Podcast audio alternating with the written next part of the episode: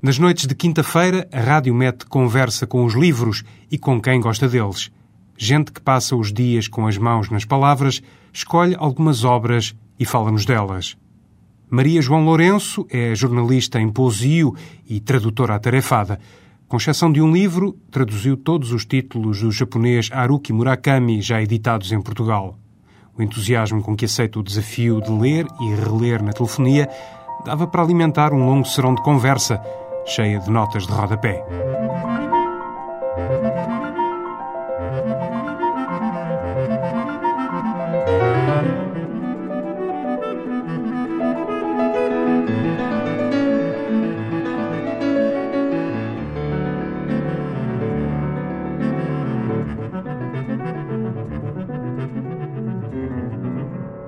Olá Maria João Lourenço, obrigado por nos visitar aqui na rádio, por nos trazer algumas leituras uh, do seu agrado. Traz-nos Herberto Helder, Virginia Woolf e Joyce Carol Oates. Podemos talvez começar pela escritora norte-americana. Escolheu uma novela Águas Negras, eh, um livro que já ofereceu, que já ofereceu vários exemplares. Eh, é uma prova de que gosta bastante deste livro. Porquê? Exatamente. Boa noite. É a prova de que o livro eh, foi lido e relido e dado a ler, e espero eu reler, não é? É uma novela muito especial.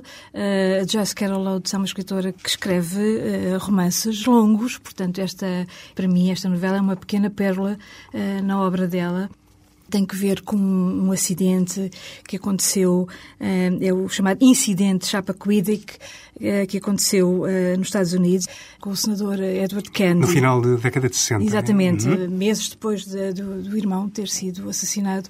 Dois irmãos foram assassinados, não é? Aquela família tem aquela história trágica. Uh, e uh, Joyce Carol Oates pegou uh, no incidente. é uma história de, da qual não se sabe ainda muita coisa. Penso que nos arquivos da polícia haverá relatos mais circunstanciados, mas isto é uma obra de ficção, portanto também a Joyce não interessava, obviamente, o, o, chamado relatório da polícia. Mas é um daqueles casos seja... em que se pode dizer aqui qualquer coincidência entre a ficção e a realidade não é pura coincidência. Exatamente. Aliás, aspecto... como outra obra dela. Exatamente, a Blonde, Blonde. sobre sobre a Marilyn uh, Monroe, ou seja, ela pega uh, nas. Uh, na, a Marilyn é diferente porque pegou na vida inteira da Marilyn, claro. não é? Daquela atriz Neste trágica. Hum. Neste caso. Há um senador que vai com uma mulher no carro. Vai com uma mulher que é, que é secretária. Aqui há diferenças na narrativa. É uma, é uma senhora que ele acabou de conhecer numa festa, daquelas festas cosmopolitas que os americanos têm nas pequenas ilhas, onde possuem aquelas casas, vivendas assim de praia fascinantes. E, e então o Ted Candy terá conhecido. A senhora vem com ela no carro, as circunstâncias são. Há uma situação de sedução não, não concretizada ainda, ou seja, há uma sugestão de sedução. Bebeu-se durante a tarde, ele traz um copo, aqui no livro, ele traz o copo, enquanto guia pede que ela lhe dê o copo com a bebida. Portanto, esse aspecto. Depois é uma a ilha, tem umas, umas pequenas pontes, está junto ao mar, o carro cai no mar, ela fica presa nas ferragens do, do, da viatura, um automóvel negro, águas negras, aqui é tudo um pouco negro, e tudo esta história é uma, é uma história sombria, mas por ser uma história tão curta, no fundo tão pequenina, conseguindo manter o tom, o tom sombrio, mas depois com pequenos uh, lamirés de, de vida e de esperança quando ela descreve a figura da feminina, no fundo são duas figuras só que atravessam esta novela, mas voltando ao acidente, portanto, a, a, a personagem feminina não consegue, a masculina uh, consegue. E nós uh, vemos sempre a história contada pelo prisma da personagem feminina a afogar-se naquele carro. É, é, impressionante, é uma daquelas uh, histórias, é um daqueles livros em que cada página nos, nos põe o coração na boca e nos faz arrepiar. Há frases que ela repete sistematicamente, mas não é tanto para repetição, é mais realmente aquele clima que ela consegue, é claustrofóbico, não é? De uma pessoa que quer viver e não consegue. depois acho que é um livro que tem uma, uma, uma costela eh, feminista que me agrada, não que eu venha chamar eh, aqui a este programa, que, não, não, que nós vamos agora falar dessa, dessa questão, mas é assim, de facto, há, há uma situação entre os sexos que é sempre muito tratada na, na Joyce Carol Oates, as diferenças que existem, que ainda existem, apesar de tudo, e aqui está, está traduzido, de facto, numa, numa, numa história que é exemplar à partida, eu acho, não é? Ou seja, são aquelas as, as, os pontos de interrogação que ficam na, na, cabeça das pessoas que na altura seguiram porventura ao caso ou que leram notícias do jornal. Ela pega e, e, e reformula isso, no, recicla isso. No fundo, o trabalho do escritor é, é, é, é esse mesmo, não é? Hum, quer dar-nos um exemplo, eh, pegando agora no livro, uma edição da ASA, Uh, com tradução de, e aqui é importante, particularmente hoje, uh, lembrarmos uh, Vamos ver, sim, Cláudia Porto. Cláudia Porto, exatamente. Neste caso, tradução. tradução então, de Cláudia Porto. Um excerto de Águas Negras, de Joyce Carol Oates, a primeira escolha de Maria João Lourenço. Ela só ouviu a exclamação Ei! Quando o carro deslizou para cima da guarda, a derrapar de lado, a roda direita a atirar-se para o lado, como uma máquina demoníaca num parque de diversões, a sua cabeça rachou-se contra a janela, uma neve vermelha lampejou diante dos seus olhos, mas ela não conseguiu juntar fôlego para gritar quando o impulso da velocidade os arrastou por uma curta, mas íngreme encosta abaixo. Umas coléricas batidas sincopadas contra o carro, como se estivessem a partir galhos secos.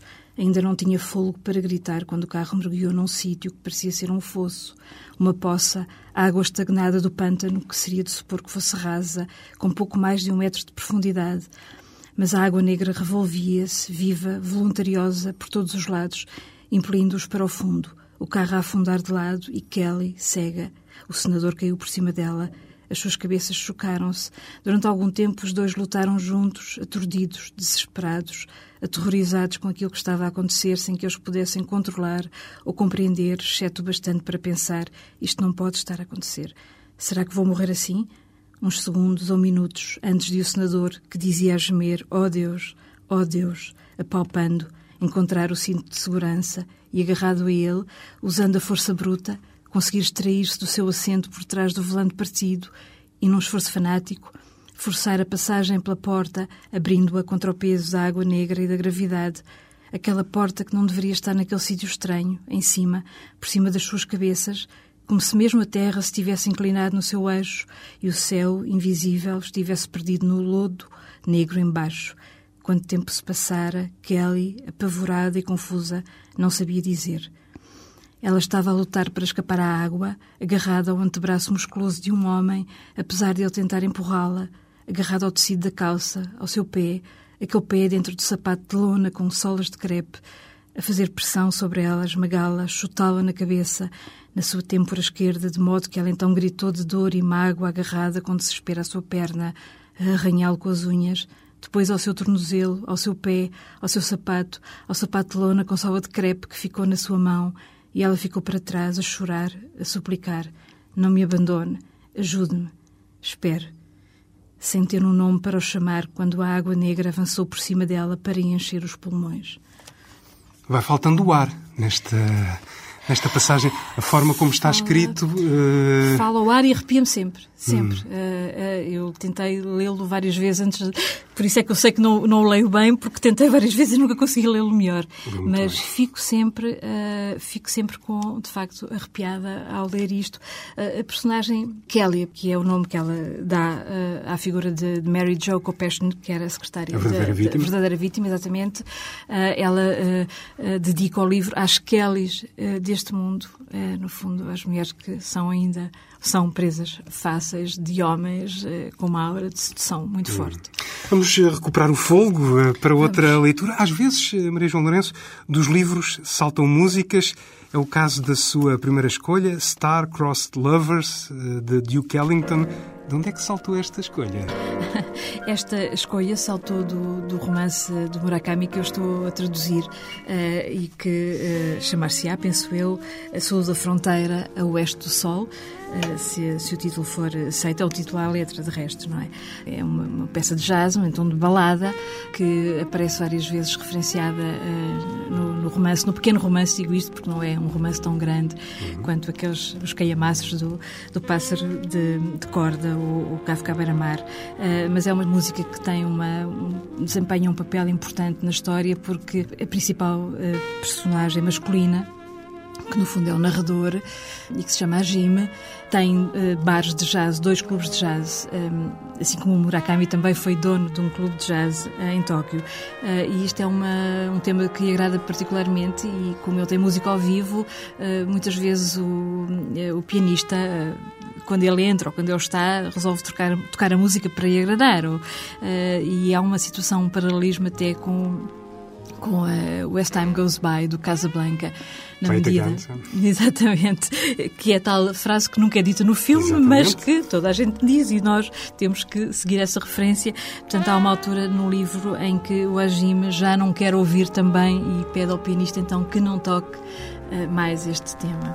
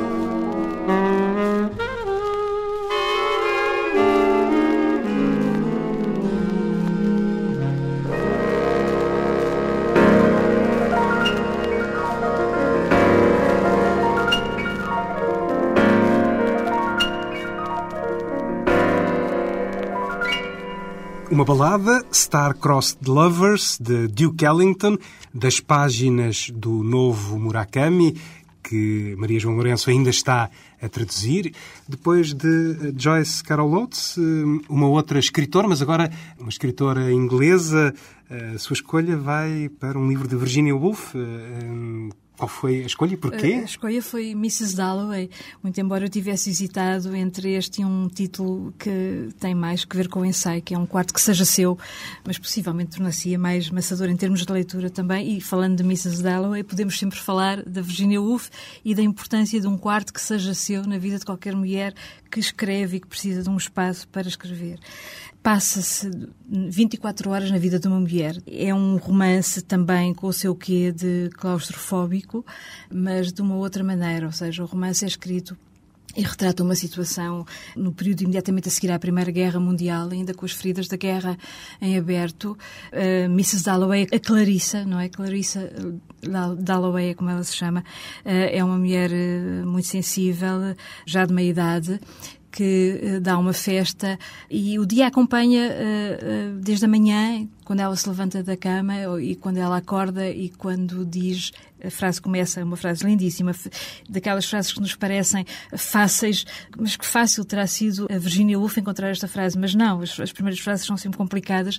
Ela diz à empregada, vou eu tratar das flores, as flores vou eu comprá-las, portanto não é assim, temos aqui o livro, podíamos ler, mas quer dizer, é uma frase muito, muito, muito engraçada, eh, mas Mrs. Dalloway de manhã vai dar uma festa, vai eh, rever um antigo uh, namorado, por quem tinha uma pequena paixão, uh, uh, de quem se afastou para casar com o que é atual marido, com o qual tem uma vida um bocadinho morna, pronto.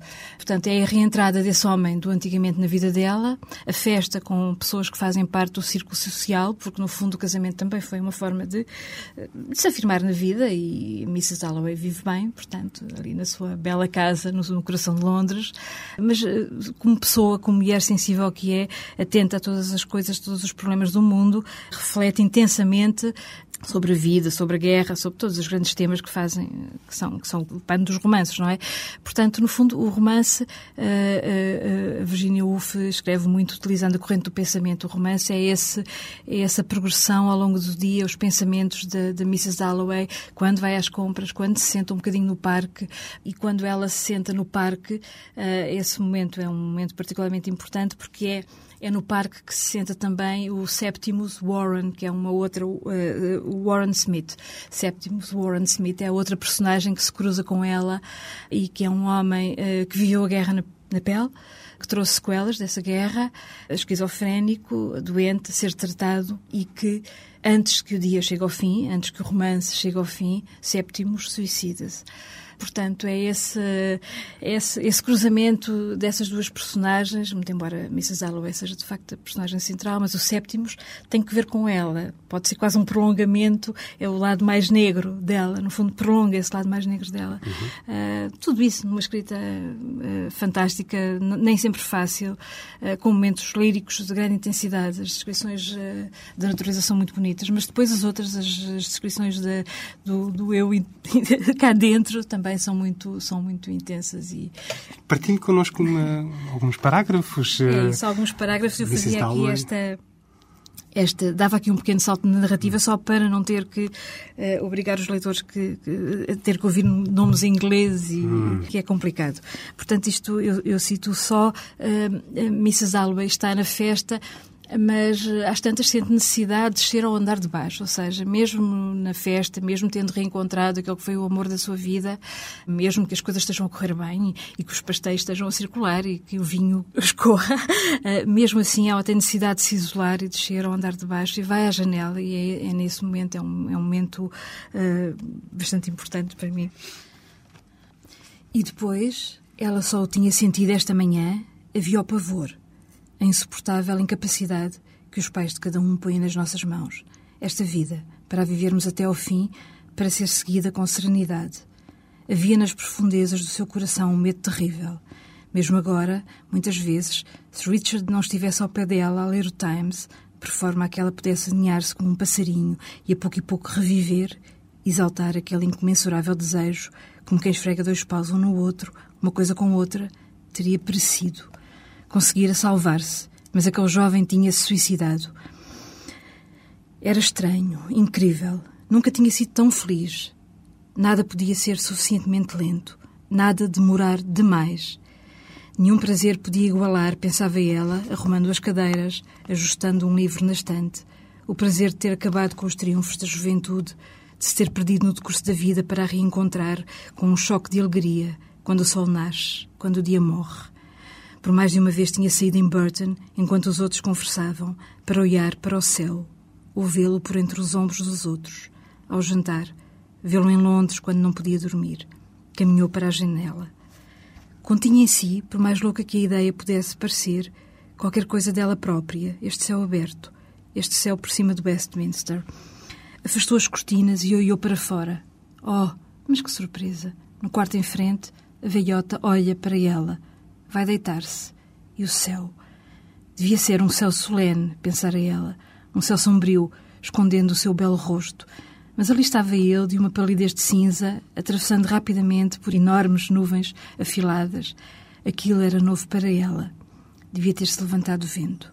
E a deitar-se, a senhora do quarto em frente. Era fascinante observá-la de cá para lá, a velha senhora, atravessando a sala, vindo à janela. Estaria a vê-la? Era fascinante com as pessoas ainda a rirem e a falarem alto no salão, observar aquela veiota que calmamente se ia deitar sozinha. Agora baixou o gestor. O relógio começou a dar horas. O jovem tinha-se suicidado, mas não o lamentava. Enquanto o relógio batia as horas, uma, duas, três, ela não o lamentava, no meio de todas aquelas coisas. Pronto. A veiota apagara a luz. A casa ficou às escuras, no meio de todas aquelas coisas, repetiu ela, e as mesmas palavras lhe vieram à memória. Não tornes a ter medo do calor do sol. Era preciso voltar para junto dos convidados. Mas que noite extraordinária! Uma passagem de Mrs. Dalloway, de Virginia Woolf, uma tradução de Ricardo Alberti para a editora Ulisseia, a escolha e a voz da nossa convidada de hoje, a jornalista e tradutora Maria João Lourenço. O que é que sente com esta leitura? Não é arrepio como na primeira? Será também? Sim, é arrepio de uma outra forma. O outro, outro, uh, outro texto uh, condensa mais no tempo e no espaço, portanto, nesse aspecto, o próprio vocabulário é um vocabulário mais angustiante, não é? aqui é curioso porque acontece muito com Virginia Woolf, a tal mistura de elementos uh, ao mais negro, mas depois há um salto uh, vertiginoso que pode ser uma espécie de voo que nos leva ao céu. As descrições de céu são espantosas em, Virginia Woolf.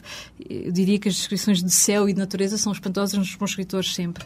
Uh, e é uma coisa muito difícil de traduzir. Eu, como tradutora, tenho sempre muita dificuldade. Nem tudo é igual, não é? Nem todas as...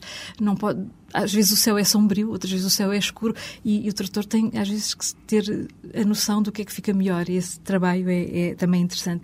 Uh, o rigor tem que estar presente, não é? O trabalho com as palavras. E é um, é um trabalho que está sempre, está sempre a ser feito, nunca está terminado. Uh, nesse aspecto há um paralelismo talvez com, com o trabalho do, do, escritor, do romancista, que muitas vezes não quer acabar, entregar a obra. A obra não, nunca está pronta quando a obra vai para o editor, há sempre aqueles problemas. Às vezes lemos as entrevistas dos escritores, Loban Antunes. Uhum. Eles contam como é que esse processo é, é um processo doloroso para eles. Mas, no fundo, o trabalho do tradutor, modéstia à parte, tem que ver eh, qualquer coisa também com isso. Ou seja, o tradutor também nunca sente que a tradução está pronta. Às vezes eh, pego no livro já depois de impresso. É raro, porque vai para tanto, mas às vezes acontece como agora, a pretexto de vir aqui, tive que pegar em várias coisas e sentir que ali a outra palavra era melhor, mil vezes melhor. Havia uma outra Obviamente solução. melhor, obviamente hum. melhor. Mas este, este ah, não, estávamos, estávamos a falar só, só para dizer, voltando um pouco ao princípio da conversa em relação à Mrs. Dalloway, é o, o que me agrada aqui o que eu acho impressionante é que uh, Mrs. Alloway acabou de saber que o Séptimos se suicidou, é? Uh, portanto, introduz o elemento uh, na, na, no seu pensamento, uh, está aqui no livro, mas é a tal imagem de, de, uma mulher que está no meio de outras pessoas, que está a socializar, que está a dar-se com todos à sua volta, uma perfeita zona de casa, ou menos tentando ser o melhor possível, não é? Isso já, já não existe também uhum. para que ser a perfeita zona de casa, mas a necessidade de se refugiar refugiar um bocadinho, percebe? Eu acho que é uma coisa muito importante. Eu sinto isso como, como, como como é que eu ia explicar? Como filha única. É uma coisa muito presente nos livros do Murakami que é também ele um filho único, e no Japão eh, é um bocadinho o estigma dos filhos únicos, ou seja, eh, sobre as pessoas que são filhos únicos paira assim uma espécie de um anjo negro, não, eh, e eles parece que se protegem uns aos outros. Este romance se trata disso, este que eu estou agora a traduzir é engraçado, muito embora em toda a obra dele, nos que já traduzi, e não só, nos que estão por traduzir, há sempre momentos em que aparecem filhos únicos e que põem questões muito interessantes e que são sempre uns parágrafos que eu às vezes recorto e que mando a várias pessoas que conheço, da mesma forma que dou livros, também mando pedaços de texto, porque como filha única sinto isso. É assim, eh, de facto, eh, os filhos únicos são diferentes dos outros filhos que têm irmãos. Eh, portanto, vive sozinho durante muito tempo e, essa necessidade da, da solidão. Uh, vista não como uma coisa negativa, uh, mas como uma, uma, uma, faceta da nossa vida criativa, uh, é importante para mim, portanto, esse aspecto. Daqui a pouco a sua última escolha, a prosa do poeta Herberto Helder, antes do fundo do coração, Tom Waits com uh, Crystal Gale, uh, mais pela voz, mais pela música, mais pelo poema, por tudo isso junto? É, é, é, por tudo junto, é como se fosse um filme, de facto. Eu não consigo dissociar a música, a canção do Tom Waits, a voz do Tom, Tom Waits, que a canta a meias com a Crystal Gale, aquela voz rouca do, do Tom Waits com a, a cristalina, passo o jogo fácil de palavras da Crystal Gale. Uh, não consigo dissociar isso do filme nem do videoclipe, que, que, é o que existe, não é? Que no fundo retrata o momento em que a canção é cantada no filme e que é um momento uh, genial de cinema de Coppola. Uh, o filme é um filme fabuloso, é de facto um dos filmes da minha vida.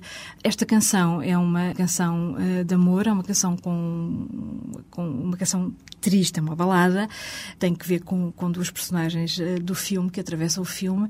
O, videoclipe é, é, fantástico porque, de facto, uh, está tudo ali e, e na canção que existe assim no disco, está lá tudo também, ou seja, não estão as imagens. Quando nós ouvimos o disco, não estamos a ver, mas há uh, a moeda que cai, é a chuva que chove, chove torrencialmente, que cai torrencialmente, uh, é o Frederick Forrest que não consegue erguer a, a, capota e fala sozinho e quem nos dera saber o que é que ele está a dizer. Já está a chover, vejo a correr lá ao fundo. Então vá, vamos embora. It's independence Instead, I just pour myself a drink.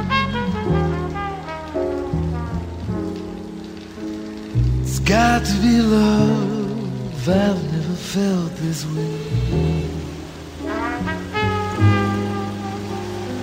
Baby, this one's from home. Shadows on the wall look like a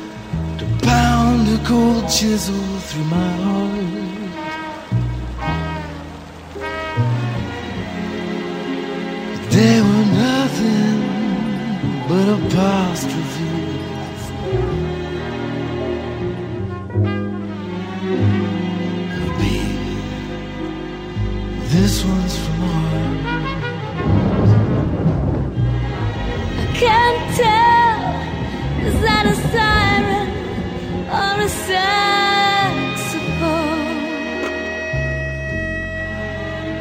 But the roads get so slippery when it rains. I love you more than all these words can ever say.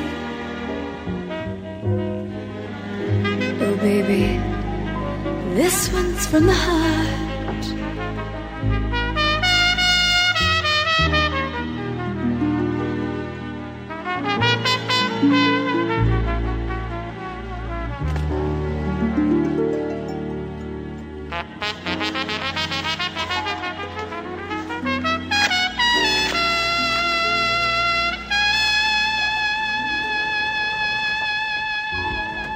Tom Waits com Crystal Gale, do fundo do coração, uma canção escolhida pela tradutora Maria João Lourenço, que nos traz ainda, lido e relido, o livro Os Passos em Volta, de Herberto Helder, no momento em que é festejada a publicação de A Faca Não Corta o Fogo, súmula inédita do poeta. O que é que a faz regressar à prosa uh, do poeta? Bem, nunca me afasto dela, é o que eu faço. O Herberto Helder é um dos uh, livros uh, de mesa de cabeceira, literalmente, ou seja, eu tenho os livros, gosto muito, todos perto de mim. Uh, este livro não me, não, não me deixa nunca, uh, já está um pouco uh, partido, não sublinhado, porque eu não faço muitos sublinhados. É também um dos livros que eu tenho dado oferecido mais, porque tenho, tenho afilhados e tenho sobrinhos, a, a, idade de começar a gostar da literatura e começar a ler, não é? E, e é fundamental, como foi fundamental para mim, gostaria que, que, tivesse importância na vida deles. O Herbert Welder está sempre, uh, está sempre presente, quer dizer, nem sequer tive que pensar muito, precisava de ter uma voz portuguesa, não é? Era importante para mim ter um, um autor português e a escolha foi, foi tão simples. Esta foi muito simples, de facto. Qual é o passo em volta que nos quer... É, é logo o primeiro, o logo primeiro abrir estilo. Hum, estilo. É mais uma questão teórica. Uhum. o mundo é assim, que quer? É forçoso encontrar um estilo. Seria bom colocar grandes cartazes nas ruas, fazer avisos na televisão e nos cinemas. Procure o seu estilo, se não quer dar em pantanas. Arranjei o meu estilo estudando matemática e ouvindo um pouco de música. João Sebastião Bach. Conhece o concerto de bando burguês número 5? Conhece, com certeza, essa coisa tão simples, tão harmoniosa e definitiva que é um sistema de três equações a três incógnitas. Primário, rudimentar. Resolvi milhares de equações. Depois ouvia Bach. Consegui um estilo. Aplico à noite, quando acordo às quatro da madrugada. É simples.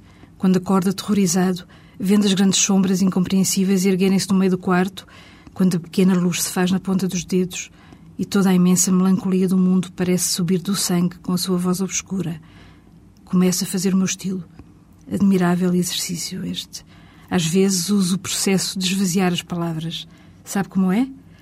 Pego numa palavra fundamental. Palavras fundamentais. Curioso. Pego numa palavra fundamental. Amor, doença, medo, morte, metamorfose. Digo abaixo vinte vezes. Já nada significa. É um modo de alcançar o estilo.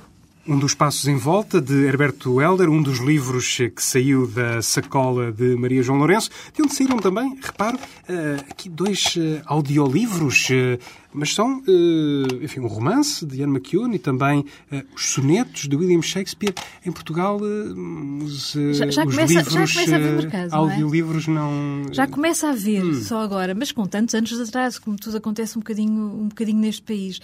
uma pessoa vai a Londres e fica fascinada porque há uma, há uma secção, há uma parte das, das estantes ocupada só com audiolivros, não é? Compra-se o Sunday Times ao domingo e temos três, quatro, cinco livros que saem por semana em audiolivros. Mas estamos a falar de livros, romances, livros, novelas? Livros, romances, romances, uh, ensaios. Eles uhum. fazem tudo, não é?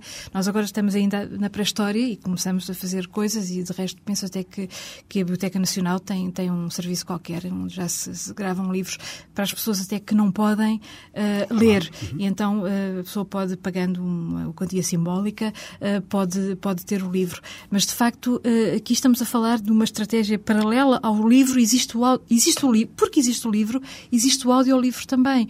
Uh, e a pessoa no carro, uh, em vez de, de, estar a ouvir uh, rádio, embora seja muito agradável ouvir a TSF nas suas variedíssimas vertentes, pode, em vez de pôr um CD, pode ouvir um romance que gosta. E mim, as palavras que me acompanham sempre, e, eu não consigo estar longe dos livros, o audiolivro é, é a companhia ideal no carro. Agora, não se pode usar em todas as circunstâncias. E é um bocadinho diferente, porque assim, um romance tem quatro cassetes, não é? Portanto, é, é muito tempo, digamos que é uma viagem muito longa mas eh, a pessoa já leu o livro, já conhece as palavras, são tudo bons atores ingleses com aquela forma espantosa que os ingleses têm de dizer, que de facto são, são muito bons. Tem a escola do teatro, dizem de outra maneira, não há dúvida nenhuma. A língua inglesa é muito bonita. Eh, portanto, é, uma, é muito agradável reencontrar. Às vezes nem tenho a preocupação, às vezes eh, se, se me cair uma cassete, posso facilmente substituí-la por outra e recomeçar naquele ponto, porque já sei o que lá está. As leituras e as releituras de Maria João Lourenço. Muito obrigado pela visita. Muito obrigada, eu. thank you